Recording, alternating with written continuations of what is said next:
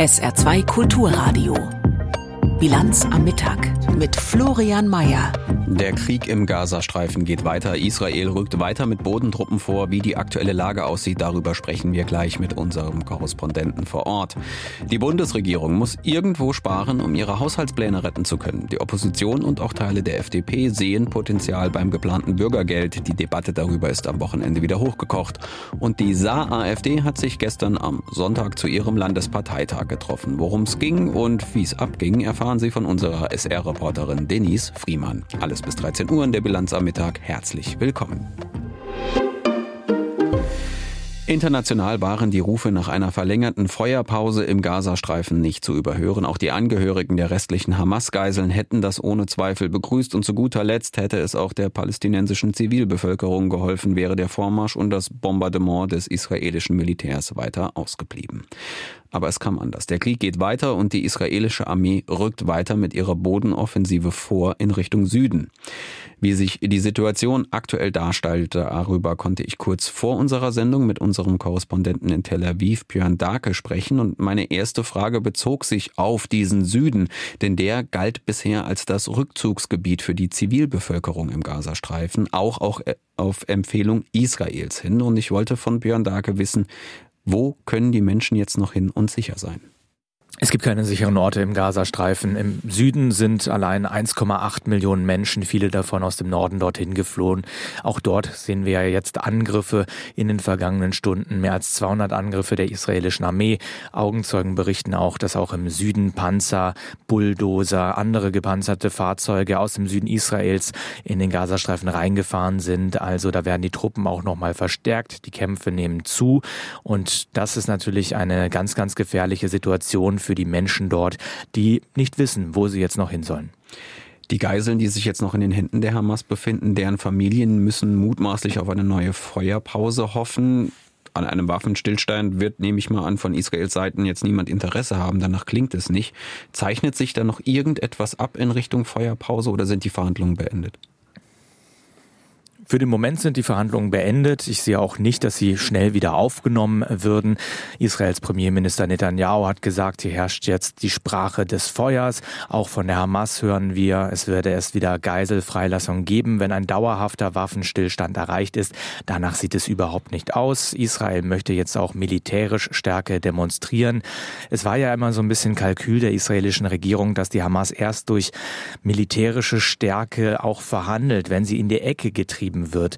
Wir müssen sehen, ob dieses Kalkül jetzt weiter aufgeht, aber noch sind keine weiteren Verhandlungen über eine Feuerpause, über eine Geiselfreilassung geplant. Israel hat am Wochenende sein Verhandlungsteam aus Katar auch abgezogen. Auch das deutet nicht darauf hin, dass es bald wieder zu Gesprächen kommen könnte dieses Kalkül, das Sie ansprechen und das Stichwort Sprache des Feuers. Wie kommt das innenpolitisch in Israel an? Hat Netanyahu da den Rückhalt der Bevölkerung?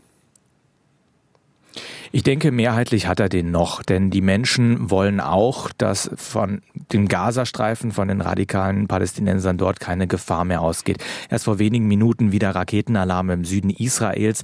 Dieses Land wird nach wie vor täglich durch radikale Palästinensergruppen angegriffen und viele Zehntausende Menschen können momentan nicht zurück in ihre Häuser, die im Süden Israels wohnen oder auch im Norden an der Grenze zum Libanon gibt es viele Geisterstädte. Und diese Menschen wollen natürlich auch eine gewisse militärische militärische Härte sehen, eine klare Antwort auf den Überfall der Hamas vom 7. Oktober. Ich denke, mehrheitlich stehen sie zur Regierung und zur Armee. Allerdings sagt auch eine Mehrheit in Umfragen, wir vermissen einen Plan, wie es denn weitergeht. An dem Tag, wenn die militärischen Kriegsziele mal erreicht werden sein sollten. Jetzt gab es letzte oder Ende letzter Woche noch die Meldung aus den USA. Die New York Times hatte berichtet, dass die israelische Regierung schon vor gut einem Jahr von den Anschlagsplänen der Hamas gewusst habe. Wie wurde das in Israel aufgenommen und diskutiert? Das hat hier die Menschen nicht überrascht, denn diese Berichte gibt es hier in israelischen Medien seit einigen Tagen. Es ist sehr offensichtlich, dass es sehr konkrete Warnungen gab, was die Hamas da plant. Einen groß angelegten Überfall auf die Kibbutze, auf die Dörfer und Städte im Süden Israels. Und diese Warnungen wurden von Vorgesetzten beim Geheimdienst, bei der Armee einfach nicht ernst genommen. Man hat die Hamas nicht in der Lage gehalten, so einen großflächigen Angriff auch durchzuführen. Und das wird aufgearbeitet. Also es wird angekündigt, dass es eine große Kommission dazu auch gibt. Allerdings alles nach dem Krieg. Also sämtliche politischen Diskussionen, sämtliche Fragen nach der Aufklärung werden jetzt von der Regierung bisher auch noch erfolgreich weggeschoben auf die Zeit, wenn diese Kämpfe mal beendet sein sollten sagt unser Korrespondent in Tel Aviv, Björn Darker. Und das Gespräch haben wir kurz vor Beginn unserer Sendung aufgezeichnet. Unter anderem an Israel angrenzend liegt das Rote Meer und dort haben sich offenbar die von Iran unterstützten Houthi-Rebellen im Jemen versucht, in den Konflikt einzumischen. Nach ihren eigenen Aussagen haben sie israelische Schiffe im Roten Meer mit Raketen und Drohnen angegriffen. Getroffen wurden laut dem US-Verteidigungsministerium aber auch US-amerikanische Kriegsschiffe. Aus Washington dazu Sebastian Hesse. Die Serie von Drohnenattacken auf mehrere Handelsschiffe im Roten Meer hat sich über Stunden hinweggezogen. Das Pentagon bestätigte, dass die USS Carney, ein Zerstörer der US-Marine, den angegriffenen Schiffen zu Hilfe gekommen ist und drei im Anflug befindliche Drohnen abgeschossen hat. Unklar bleibt, ob das amerikanische Kriegsschiff selber Ziel der Attacken war. Der Zerstörer ist nicht beschädigt worden und es gab keine Verletzten auf amerikanischer Seite. Laut US-Verteidigungsministerium wurden die Angriffe aus mehreren Regionen im Jemen gestartet, die unter Kontrolle der vom Iran unterstützten Houthi-Rebellen sind. Seit den Hamas-Angriffen auf Israel am 7. Oktober hat es wiederholt Houthi-Attacken auf israelische und amerikanische Ziele im Roten Meer gegeben. Die US-Regierung sagte in einem Statement, sie habe Grund zur Annahme, dass die jüngsten Angriffe auf die Handelsschiffe zwar von den Houthi im Jemen durchgeführt, aber von der iranischen Regierung ermächtigt wurden. Bei zwei der unter Beschuss geratenen Schiffe handelt es sich um die Unity Explorer, die einem britischen Unternehmen gehört und unter der Flagge der Bahamas fährt, sowie die ebenfalls britische Number 9, die unter panamaischer Flagge unterwegs ist. Nach israelischen Angaben ist eines der beiden Schiffe erheblich beschädigt worden und droht zu sinken. Keines der beiden Schiffe hätte eine Verbindung zum Staat Israel. An der jemenitischen Küste vorbei führt einer der meistbefahrenen Schifffahrtswege der Welt. Teil davon ist der ägyptische Suezkanal, der das Rote Meer mit dem Mittelmeer verbindet.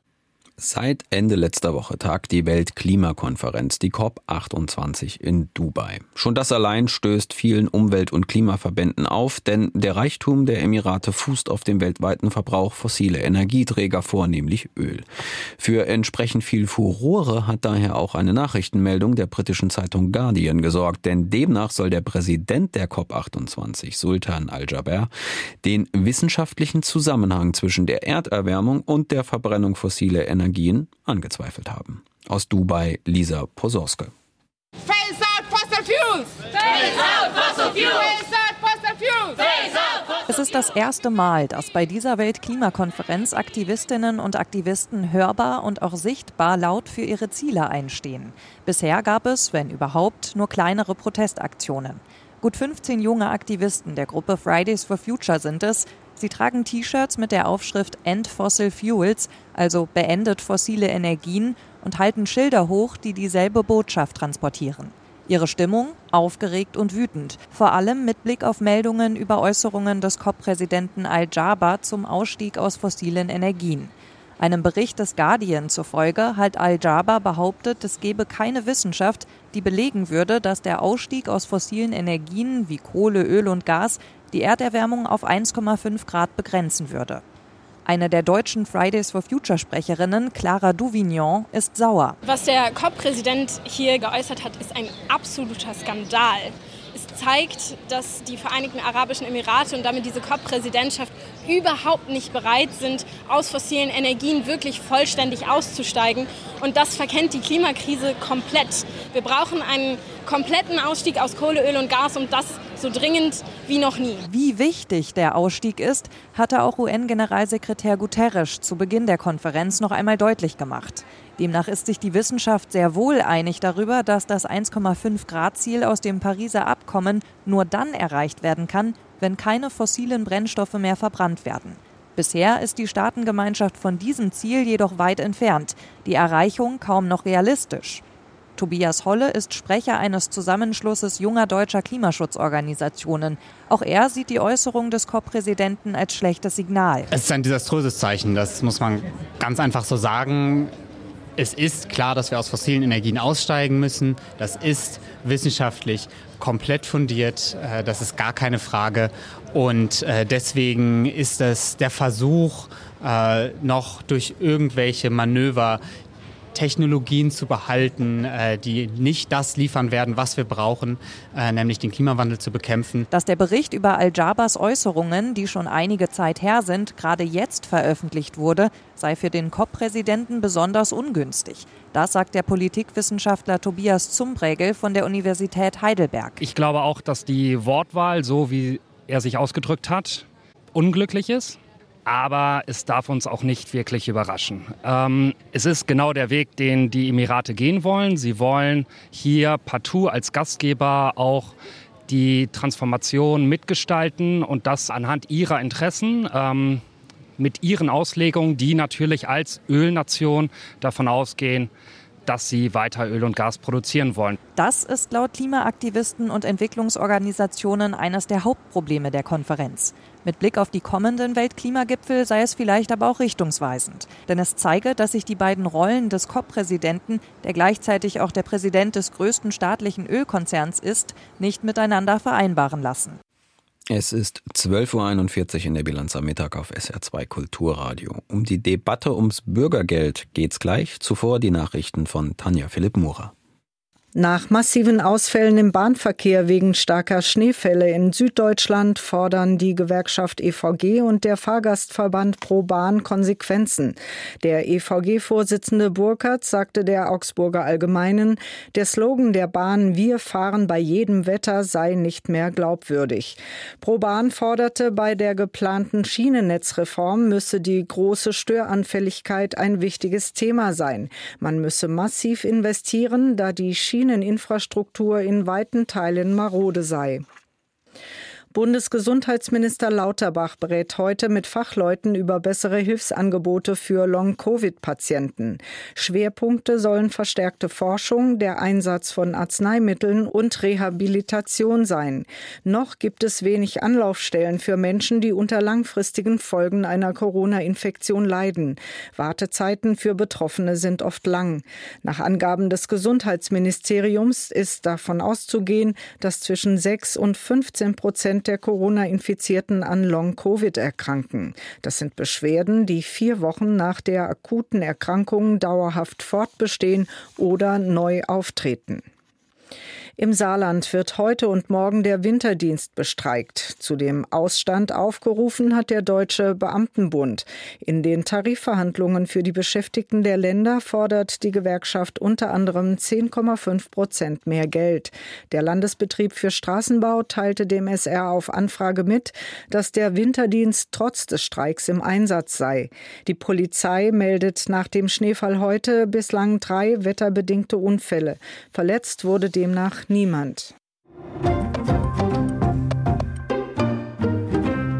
Der Bund muss ein riesiges Milliardenloch in seinem Haushalt stopfen. Die Zeichen stehen daher auf Zusammenstreichen und Sparen. Die Opposition im Bundestag, allen voran die Union mit Fraktion CDU-Fraktion mit Fraktionschef Friedrich Merz und CDU-Chef, fordert deshalb die Rücknahme der Bürgergelderhöhung. Auch FDP-Generalsekretär Gierserei fordert das. Aber ist das so einfach möglich? Unser Hauptstadtkorrespondent Kai Clement fasst den Stand und die Debatte zur Bürgergelderhöhung zusammen. Was ist das Bürgergeld?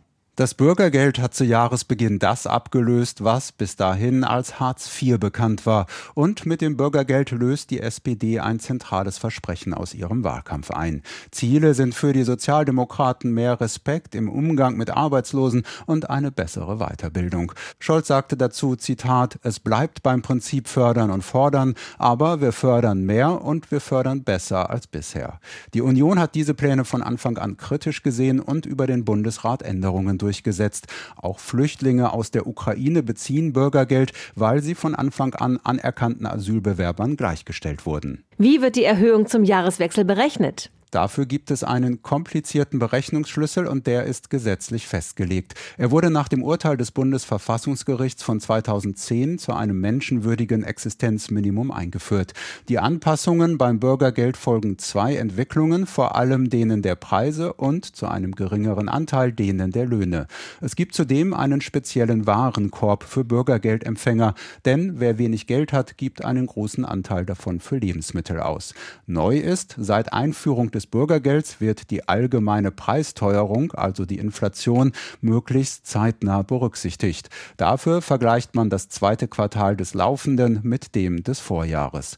Wenn die Berechnung durch ist, erlässt der Arbeitsminister eine Verordnung, der hat die Regierung und dann am 20. Oktober auch die Länderkammer der Bundesrat zugestimmt. Wo steht die aktuelle Debatte? Eine Erhöhung um 12 Prozent zum nächsten Jahr für Union und Liberale ist das zu viel, auch mit Blick auf den Abstand von Löhnen und Sozialleistungen. Sie wollen eine kurzfristige Änderung noch zum Jahreswechsel. Eine Ausnahme bildet die CDU-Arbeitnehmervereinigung mit Karl-Josef Laumann. Der sagt, eine Anpassung der Regelsätze beim Bürgergeld war dringend notwendig. So sehen das auch die Sozialverbände. Wie realistisch ist eine Rücknahme oder Änderung der Erhöhung? Sehr unrealistisch. Das hat zwei Gründe, politische und praktische. Politisch, das neue Bürgergeld ist ein Kernanliegen der SPD. Parteichefin Saskia Esken und auch Grünen-Vertreter haben deshalb bereits auch abgewunken. Und praktisch, der Verordnung zur Erhöhung hat die Regierung und am 20. Oktober schließlich auch die Länderkammer zugestimmt. Und anders als Oppositionschef Friedrich Merz sagt, ist sie auch bereits am 27. Oktober im Bundesgesetzblatt veröffentlicht worden.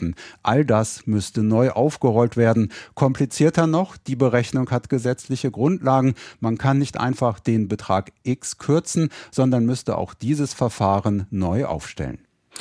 Wir kommen nach Südamerika. Dort ist ein schwelender Grenzstreit wieder aufgeflammt zwischen Venezuela und seinem eher unbekannteren Nachbarland Guyana.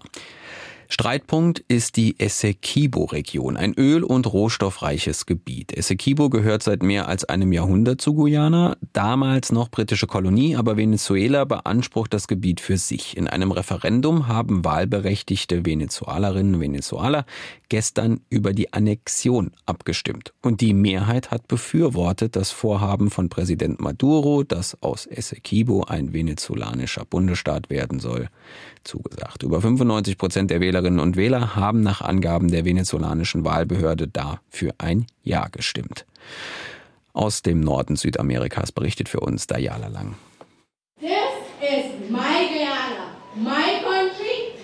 Guyana ist mein Zuhause, alles, was ich je gekannt habe. Venezuela wird nie gewinnen, rezitiert eine Zehnklässlerin und erntet großen Applaus von ihren Mitschülerinnen und Mitschülern für das emotionale Gedicht. Es ist kein regulärer Schultag in Guyana, sondern ein von der Regierung verordnetes Awareness-Event, das zeitgleich an allen Schulen des Landes stattfindet. Also eine von vielen Veranstaltungen, die Aufmerksamkeit schaffen sollen für das guyanische Essequibo-Gebiet, das Venezuela annektieren möchte.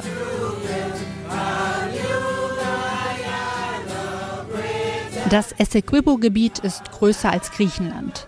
Essequibo macht zwei Drittel der Fläche Guyanas aus und besteht überwiegend aus Regenwald und Savanne. Die Mehrheit der Essequibo-Bevölkerung ist indigen und kann sich nicht vorstellen, zu einem anderen Land als zu Guyana zu gehören.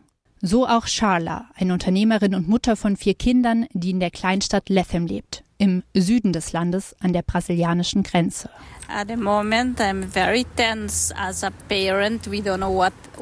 Im Moment bin ich sehr angespannt als Elternteil. Wir wissen nicht, was ab dem 4. Dezember passieren wird. Unsere Kinder haben große Angst. Meine siebenjährige Tochter hat in der Schule aufgeschnappt, dass es einen Krieg geben wird. Und sie hat gesagt, dann möchte ich als erstes sterben, weil sie nicht miterleben will, was dann passieren wird.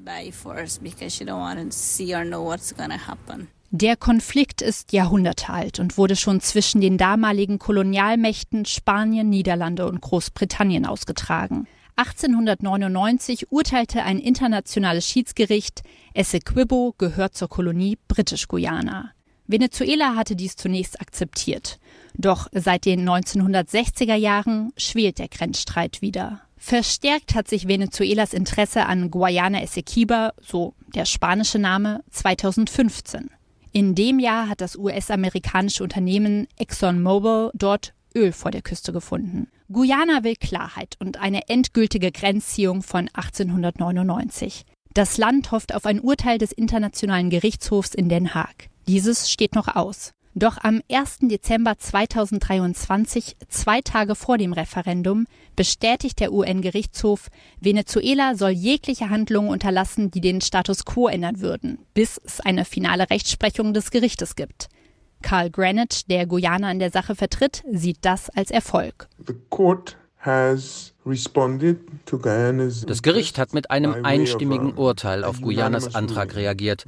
Was als nächstes passiert, weiß ich nicht. Venezuela ist ein Land, das sehr unberechenbar ist.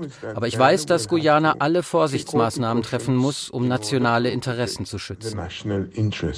Doch wie soll das gehen in dem Land, das zu den ärmsten Südamerikas gehört und keine Verteidigungserfahrung hat?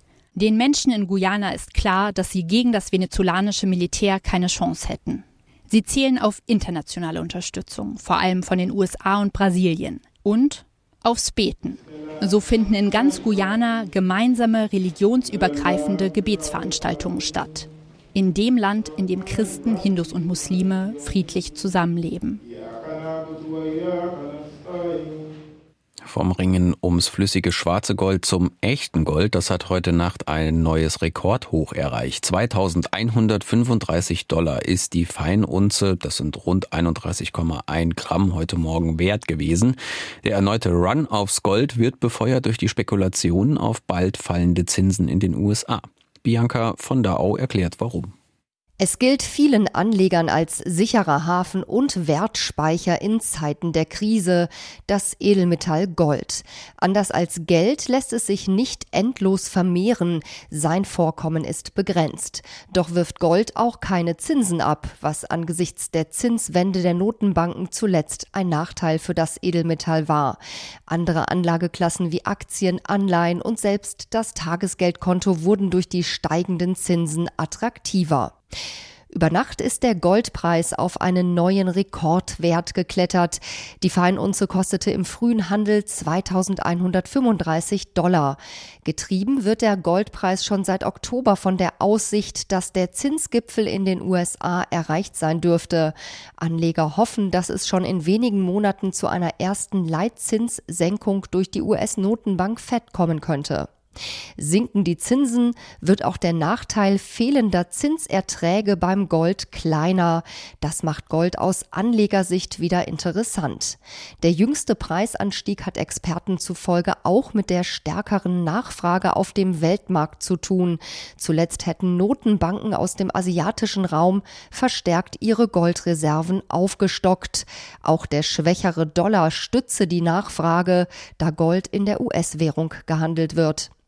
Die weitere Entwicklung ist allerdings offen. Sollten die Leitzinsen nicht so schnell gesenkt werden wie gedacht, könnte der Goldpreis Gegenwind bekommen. So sehen es die Experten der DZ Bank. Weiter geht's mit der saarländischen Politik. Die saarländische AfD hat sich gestern zu ihrem Landesparteitag in Brebach getroffen und dabei sind die internen Konflikte innerhalb der Partei mal wieder deutlich geworden. Inhaltliche politische Arbeit gab es kaum, stattdessen Streit und Machtdemonstrationen. SR-Reporterin Denise Friemann war bei dem Parteitag der AfD dabei. Für AfD-Verhältnisse war das sehr, sehr harmonischer und konstruktiver Parteitag, sagte der Landesvorsitzende der AfD, Carsten Becker. Aber trotz erstem Advent, so richtig besinnliche Stimmung kam auf dem AfD-Parteitag nicht auf. Alles hat dem aktuellen Vorstand und der Arbeit der AfD Saarland nichts zu tun. Stattdessen wurde sich angeschrien und wild diskutiert. Auch das zeigt die Feindseligkeiten innerhalb der Partei. Insbesondere wurde Ärger zwischen dem Kreisverband Saarpfalz und dem Landesvorstand deutlich. Der Vorsitzende des Kreisverbandes Saarpfalz, Markus Löw, kritisierte, dass Neumitgliederanträge aus seinem Kreisverband teilweise wochenlang ignoriert würden. Dann hört man auf der anderen Seite, dass Landesvorstandsmitglieder vereinzelt rumlaufen und sagen, na, wenn du zu mir kommst, dann drücke ich dich schon durch, irgendwie auch aus durchs Hintertürchen. Also das kann nicht ein ordnungsgemäßes Aufnahmeverfahren sein. Und da werden wir, auch wenn das dem einen oder anderen nicht schmecken mag, immer wieder laut sein, natürlich. Der Landesvorstand bestritt die Vorwürfe. Das seien Fake News. Ein Antrag zu dem Thema, den Löw eigentlich einbringen wollte, gab es am Ende nicht. Landesvorstandsmitglied Christoph Schaufert warf dem Kreisverband Saarpfalz deshalb parteipolitische Spielchen vor. Das war also wieder ein Sturm geplant im Wasserglas, vor allem weil der Antrag auch inhaltlich völlig leer war, weil ja dadurch sowohl der Kreisverband die Möglichkeit der Aufnahmen bekommen hätte, wie der Landesvorstand. Und das ist überhaupt gar nicht vorgesehen. Und dann ging es noch um das Landesschiedsgericht. Das einzige Vorhaben, das die Saar-AfD an diesem Sonntag tatsächlich durchdrückte. Das Landesschiedsgericht der AfD kümmert sich unter anderem um Parteiausschlussverfahren. Die Saar-AfD will dort eine neue zweite Kammer einrichten und hat deshalb gestern einen Vorsitzenden Richter, Professor Michael Eliker, und zwei Beisitzer, Heiko Spieß und Dieter Kollmann, gewählt. Allerdings gab es schon vor der Wahl Bedenken an ihrer Gültigkeit aus den eigenen Reihen. Eine solche Regelung haben wir nicht. Wir können derzeit keine Richter wählen. Wir können auch keine zweiten Kammern bilden. Auch das gibt weder unsere Satzung her noch die Bundesschiedsordnung auf Schiedsgerichtsebene. Wir müssen als erst eine Satzungsänderung machen. So der Bundestagsabgeordnete Christian Wirth. Auch der Vorsitzende Richter der ersten Kammer, die es bereits seit März gibt, Thorsten Ruppert, bezweifelte, dass die Wahl rechtmäßig war. Davon abgesehen habe er gar nicht von der Einrichtung einer zweiten Kammer gewusst. Er habe sich zwar wegen Befangenheit aus einem früheren Verfahren zurückziehen müssen, sei aber weiterhin regulär als Landesschiedsrichter im Amt. Mit politischen Inhalten beschäftigte sich die Partei gestern kaum. Zur anstehenden Kommunalwahl sagte der Landesvorsitzende Becker auf SR-Nachfrage. Wir werden äh, im nächsten Jahr nochmal unseren blauen Montag äh, aktivieren. Das ist so, was bei den anderen der politische Aschermittwoch ist, ist bei uns der blaue Montag. Und das wollen wir dann auch schon frühzeitig im Februar so als Startschuss nutzen. Da sind wir natürlich noch in den Planungen, in den Vorbereitungen. Aber ich meine, es sind ja noch über sechs Monate bis zur Kommunalwahl. Es wurde deutlich, trotz laut Rechenschaftsbericht rasant steigender Mitgliederzahlen dreht sich die Partei weiterhin größtenteils um sich selbst und ihre internen Konflikte. Und wir kommen zum Wetter. Heute Mittag schneit's noch im Saarland. Am Nachmittag geht der Schnee in tieferen Lagen in Regen über. Vorübergehend ist auch gefrierender Regen möglich. Am Abend kann es dann sogar bis in den Hochwald hinein zu teilweise gefrierendem Regen kommen. Also insgesamt gilt Vorsicht vor Klette durch Schnee oder Eis. Die Temperaturen bei 0 bis 4 Grad heute. In der Nacht fällt zunächst noch verbreitet Regen. Im Hochwald zum Teil noch Schnee oder gefrierender Regen. Auch hier weiterhin Klettegefahr bei 3 und 0 Grad. Am Dienstag dann nasskaltes Wetter mit vielen Wolken und immer wieder Regen und ein bisschen Schnee bei 3 bis 6 Grad. Das war die Bilanz am Mittag mit Florian Mayer. Hier folgt die Auslandspresseschau und danach Gabi Savasch mit dem SR2 Nachmittag. Viel Vergnügen. SR2 Kulturradio. Auslandspresseschau. Israel weitet seine Offensive gegen die Hamas auf den gesamten Gazastreifen aus. Dazu schreibt die niederländische Zeitung De Volkskrant Israel verbindet strategische Kurzsichtigkeit mit einer schockierenden Missachtung des Lebens der palästinensischen Zivilbevölkerung.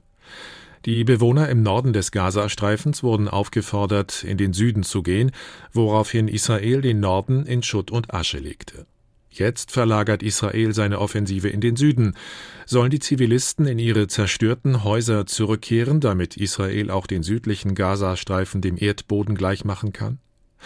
Israel ist militärisch überlegen. Aber eine Terrororganisation ist keine Armee, die geschlagen werden kann. Die Hamas wird weiter existieren und die israelischen Bombardierungen werden es der Bewegung leicht machen, neue Kämpfer zu rekrutieren, die bereit sind, Israel mit Schießereien und Bombenanschlägen zu treffen. Das Wall Street Journal aus New York wirft dem Iran vor, mit seiner Unterstützung der Houthi-Terroristen einen Stellvertreterkrieg gegen Israel und seinen stärksten Verbündeten, die USA, zu führen. Die Houthi stellen eine erhebliche Bedrohung für wichtige Schifffahrtsrouten im Roten Meer dar. Früher oder später könnte eine ihrer Raketen ein Handelsschiff versenken und womöglich sogar US-amerikanischen Seeleuten Schaden zufügen. Dies ist ein Versagen der beiden Regierung in ihrer Abschreckungsstrategie. Aus Angst vor einer Eskalation, die den Krieg zwischen der Hamas und Israel auf den gesamten Nahen Osten ausweiten könnte, streut sie sich dagegen, den iranischen Stellvertretern etwas anderes als eine symbolische Antwort entgegenzusetzen. Aber die Eskalation findet trotzdem statt, und der Iran steht in ihrem Mittelpunkt. Und die neue Zürcher Zeitung aus der Schweiz empfiehlt, Israel sollte zur Strategie der begrenzten Antiterroroperationen zurückkehren. Die Hamas-Spitze und die Täter des 7. Oktober müssen ausgeschaltet werden. Mit gezielten Tötungen beendeten 2005 die Sicherheitskräfte die zweite Intifada. Dahinter stand das Kalkül, das Leben palästinensischer Zivilisten und israelischer Soldaten zu schonen und gleichzeitig durch die Köpfung der Hamas deren Schlagkraft wirksam zu mindern. Die beste Terrorprävention ist eine Politik, die auf Ausgleich und Kompromisse setzt. Israel sollte von seiner Strategie der Vergeltung abrücken. Das waren Auszüge aus Kommentaren der internationalen Presse, zusammengestellt von Martin Wilhelmi.